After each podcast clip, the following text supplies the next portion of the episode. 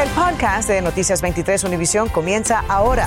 Con todo lo que necesitas saber para estar al día. ¿Qué tal? Muy buenas tardes. Les saludamos a Ambrosio Hernández. Y Sandra Pivo. La búsqueda desesperada de una mujer embarazada y madre de dos niños secuestrada de su lugar de trabajo el martes tiene en vilo a las autoridades. La unidad canina de la policía detectó hoy algo en un área del suroeste de Miami-Dade. Ahí se encuentra en vivo nuestro colega Iván Taylor con lo último que anunciaron las autoridades. Iván, ¿cómo llegaron hasta ese lugar? Ambrosio y Sandra, les cuento que un familiar de la víctima siguió hasta este lugar a la expareja de esta joven madre de 27 años de edad y la siguió hasta un área que vamos a acercar la, cámara para que podamos ver entonces. Eh, esto está más o menos sobre la 328 calle y la avenida 137 del suroeste. Una vez aquí llamó al 911. Esta es la fotografía de Andrea Lloyd, la madre de los dos niños de 5 y un año de edad, embarazada de su expareja también, desaparecida desde la madrugada del martes. Según la policía, Lloyd fue secuestrada de una casa al este del Turnpike en la 285 Terrace del suroeste de Miami-Dade, donde trabaja cuidando personas mayores con Un individuo golpea la puerta, ella abrió, la agredió a golpes y se la llevó en el auto de la víctima, un Honda Civic blanco. Desde entonces no se sabe nada. Hasta hoy que familiares de la joven, temiendo lo peor, se aglomeraron en esta intersección a cuadras de donde se llevó a cabo el hallazgo que revelan las autoridades. Cuando el familiar llamó al 911, la policía encontró a la expareja del, de la joven y lo detuvo. Al rastrear el área, uno de los perros de la unidad canina detectó algo. Estos perros son de rastreo de cadáver y están entrenados específicamente para, para encontrar cualquier artículo humano. Puede ser, eh, un, puede ser un cadáver, puede ser fluidos humanos. Es un área que hay mucha vegetación. Es bien difícil poder eh, de, que un, de que oficiales puedan llegar a un área porque está bien profunda. Y esto puede indicar que pueda ser Andrea o a lo mejor no. Por eso que estamos utilizando todos los recursos a nuestra disponibilidad para poder encontrar a Andrea. Entre tanto, aquí familiares de la víctima han vivido horas de angustia, de frustración. El portavoz de las autoridades dijo que la expareja de Lloyd está detenido. No, no dicen si es persona de interés o sospechoso y aún no lo identifican. En estos momentos las autoridades están a, exhortando a todo aquel que tenga información que se comunique con la línea de alto al crimen, informándoles en vivo desde el suroeste de Miami-Dade. Iván Taylor, Noticias 23, Univisión. Gracias, Iván. Padres y estudiantes continúan bajo la angustia y el temor ante las constantes amenazas de tiroteos en las escuelas. Hoy se reportó otra en una escuela del oeste de Hialeah, mientras la policía anunció el arresto de un estudiante por amenazas hechas contra la secundaria Braddock el lunes. Olance Nogueras nos amplía. En medio de la angustia y la desesperación, padres abarrotaron las instalaciones de la escuela secundaria intermedia Mother Lakes Academy en Hialeah para recoger a sus hijos tras una presunta amenaza de tiroteo masivo contra el centro vinculado a las ciencias y el arte. Me enviaron que había un, un threat de un algo que estaba pasando por ahí. Un niño que estaba diciendo como cosas de, de, de chiste, ¿sabes? Pero de verdad que tú no, tú no necesitas jugar con cosas tan serias como así. Había una amenaza de un niño que quería matar a los compañeritos. Entonces nos están diciendo el principal que efectivamente ya lo tienen, pero hay otro que no se sabe en dónde está. Marriott Lakes Academy está localizada en el 17300 del noroeste y la avenida 87. Decenas de policías respondieron a la emergencia y están investigando. Pendiente del teléfono porque aquí uno se entera si pasa cualquier cosa, pues vienes y lo recoges, pero definitivamente tienen que tomar acción con los niños y con los padres si son responsables. La presunta amenaza surge horas después del arresto de Kate Bernard Clayton, de 17 años, acusado de amenazar con estallar la escuela secundaria Hialeah Miami Lakes, donde cursaba su último año escolar. Lo que hace falta es que tomen justicia, hagan justicia y que tomen parte la, la, las autoridades y que eso es un delito. Hay que pagar. Me sentí bien ayer porque vi mucho policía aquí y todo tranquilo, todo, pero sí es preocupante. Las autoridades también arrestaron el lunes a un estudiante de 16 años y otro adolescente de 15, acusados en incidentes separados de un presunto delito grave de amenazas escritas, declarando su voluntad de matar o causar daños corporales. Por ahora, según las autoridades, ninguna de estas amenazas aparece creíble, pero por precaución han aumentado la presencia policial en estos planteles escolares del condado Miami-Dade. Olance Nogueras en Noticias 23, Univisión. Gracias, Olance. Bueno, aunque la comunidad científica asegura que la variante Omicron es menos agresiva que Delta, ahora más que nunca se recomienda aplicarse la tercera dosis de Pfizer. Pfizer y su socio BioNTech están trabajando para crear una vacuna específica de Omicron en caso de que sea necesario. Sin embargo, aún no se recomienda esa tercera dosis para los niños. María Fernanda López nos dice además por qué los niños sí deben vacunarse. Ponerse la tercera dosis de Pfizer podría resultar muy efectivo, especialmente con la nueva variante del COVID, Omicron. Los estudios están demostrando que cubre más del 25%, sobre todo para aquellas personas que tienen la tercera dosis. Por el momento esto ha sido prueba de laboratorio directamente de Pfizer y falta aún que vaya a revisión científica. Sin embargo, parece ya empezar a tener aprobación y aceptación en la comunidad. ¿Te pondrías esa tercera dosis? Sí. ¿Te pondrías el booster? Sí, claro que sí. Ok, claro que sí. Estamos esperando que me toque para ponérmelo apenas. Una cosa necesaria. No es, eh, no es algo que uno dice, bueno, hay opciones. No, vamos a hacerlo ya. Creo en la ciencia y creo que si más personas se vacunan, ya esto va a pasar. Sin embargo, hay quienes aún no están muy convencidos de esa tercera dosis. No, no me siento cómodo, en verdad. La- porque la reacción es fuerte. Para mantener un sistema inmune competente se hace una alta recomendación de tener las tres dosis y de esta manera se puede combatir Omicron. Si recibió Moderna o Johnson Johnson, No se está en contra y no hay ningún lineamiento que diga que no se pueden combinar vacunas. y para los padres que aún no se deciden, Hay que llevar a los niños a vacunarse.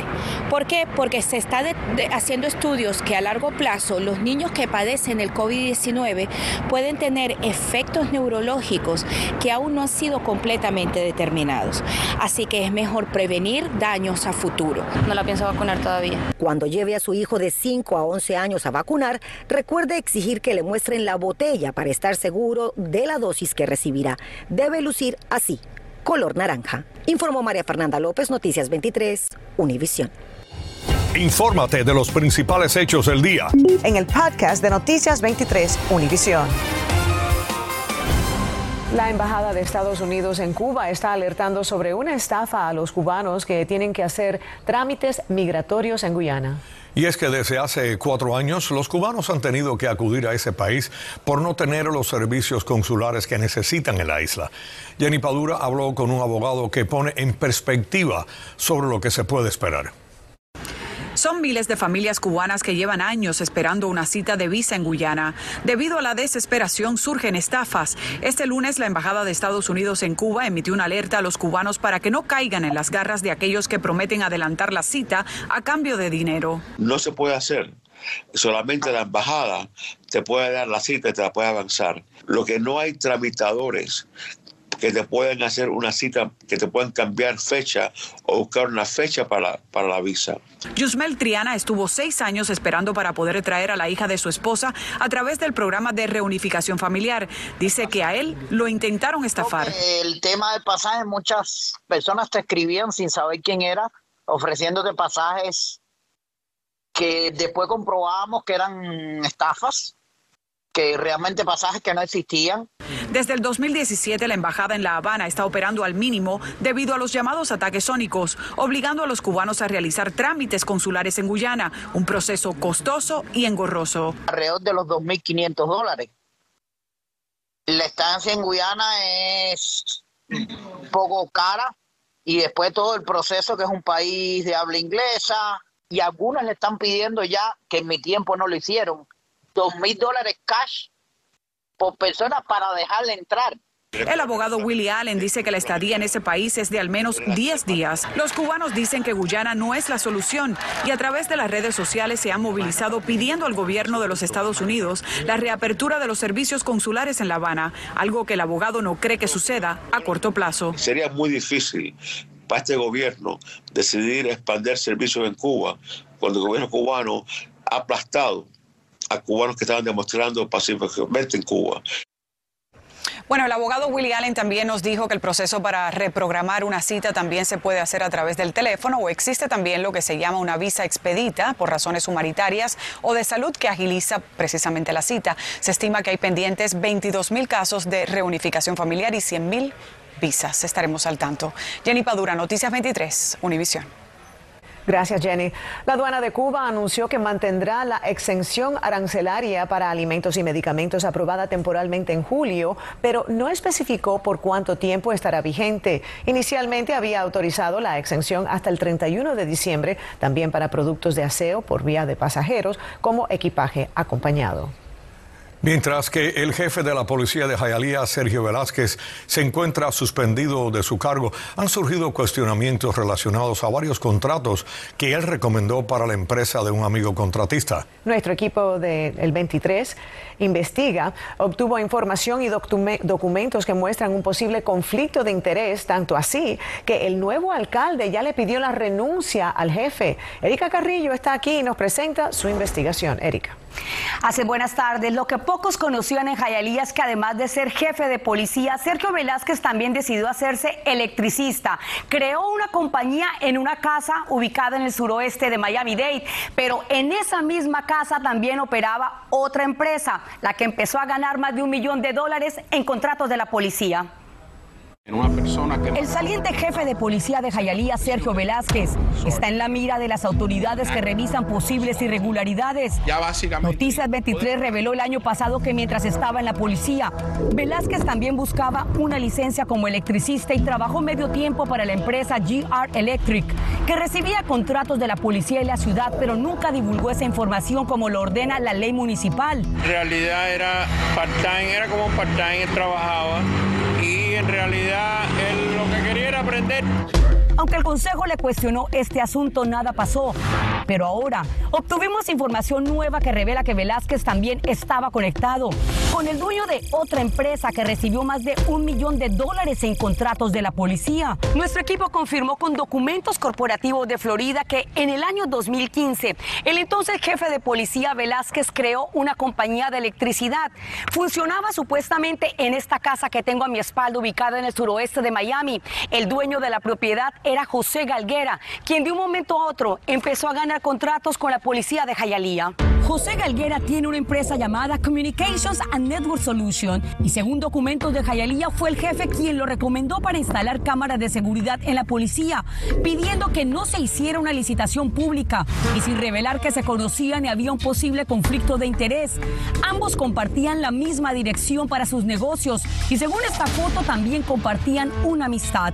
Celebraron el fin de año en el 2015 y Jayalía envió pagos a esta dirección por más de medio millón de dólares supuestamente por trabajos relacionados a las cámaras y a un sistema detector de chapas de autos. Para el 2016 ambos cambiaron la dirección de sus negocios y la casa fue vendida este año. Buscando al señor José Galguera. Primero quítame la cámara esa adelante. A Galguera lo ubicamos en esta casa de Homestead después de rastrear varias direcciones porque su negocio no tiene una página web ni tampoco una oficina física. Señor Galguera, le estoy preguntando por unos contratos que usted recibió de parte del jefe de la policía qué el jefe de la policía tenía en su dirección de su casa en Westchester. ¿Qué relación tiene usted con el jefe Velázquez?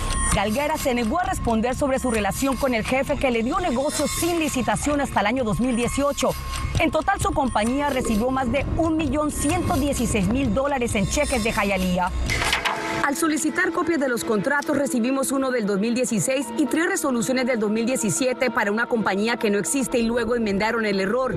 Hallamos pagos como este cheque de 350 mil que tiene la dirección, donde operaban los negocios del jefe y el contratista. El único documento que menciona el pago es una carta donde Velázquez pide el dinero para comprar equipos. Buscamos a Velázquez, quien está suspendido con pago desde que Esteban Bobo llegó a la alcaldía hace un mes. Por ser policía, su dirección es privada, así que lo llamamos. Señor Velázquez. Erika Carrillo de Univisión, buenas tardes. Tan pronto me identifiqué, me colgó y no volvió a responder el teléfono. Por texto y por email le enviamos preguntas sobre estos temas, pero no contestó. Algunos contratos sin licitación fueron aprobados por el antiguo Consejo de Jayalía y por el exalcalde Carlos Hernández, quien tampoco nos respondió para este reportaje. Bien, y a raíz de esta investigación, la ciudad de Jayalía ha ordenado una inspección y especialmente verificar si en realidad se compraron los equipos por los que se les pagó a esta compañía, porque todo ese dinero salió obviamente de los impuestos de los residentes de la ciudad. También sabemos que hay dos agencias de la ley que están revisando varios asuntos que involucran al saliente jefe Velázquez, a quien ya el alcalde Esteban Bobo le ha pedido la renuncia y podría irse del departamento en los próximos días. El alcalde Bobo nos anticipó que vienen cambios importantes en la ciudad y mañana tendremos una entrevista con él. Vuelvo con ustedes. Buenas tardes. Bienvenidos a la información deportiva. El Miami Heat recibe hoy a los Bucks en el FTX Arena y a juzgar por la forma en que nos derrotaron el sábado en Milwaukee, adicionado a la posible ausencia de Butler y la segura de Bayo, quien se recupera de la operación en el dedo pulgar de su mano derecha, la derrota número 12 de la contienda sería el pronóstico más sensato. El juego comienza a las 7 y 30 de la tarde. Tiger Woods dijo que jugará con su hijo Charlie de 12 años de la próxima semana en el PNC Championships. Woods dijo en su cuenta de Twitter que aunque ha sido un año largo y lleno de retos, está muy entusiasmado en poder cerrarlo compitiendo en el PSN Championship con su hijo. El evento a 36 hoyos comienza el sábado 18 de diciembre y en él participan campeones de torneos mayores con un familiar. El año pasado ambos quedaron empatados en séptimo lugar en este mismo certamen, siendo esa la última vez que el Tigre jugó competitivamente antes de sufrir el accidente el pasado febrero que casi le cuesta la vida. Ernesto Clavelo Deportes 23. La próxima semana llegará el sexto pago de 300 dólares que completa 1.800 dólares de ayuda para cada niño menor de 6 años. Los padres comenzaron a recibir el estímulo mensualmente en julio. Todavía quedarían otros 1.800 para la declaración de impuestos el año próximo. Quienes no han recibido ningún cheque podrían recibir todo el dinero el 15 de este mes. Acabas de escuchar el podcast de Noticias 23 Univisión. Puedes descubrir lo mejor de los podcasts de Univisión en la aplicación de Euforia o en univision.com diagonal podcasts.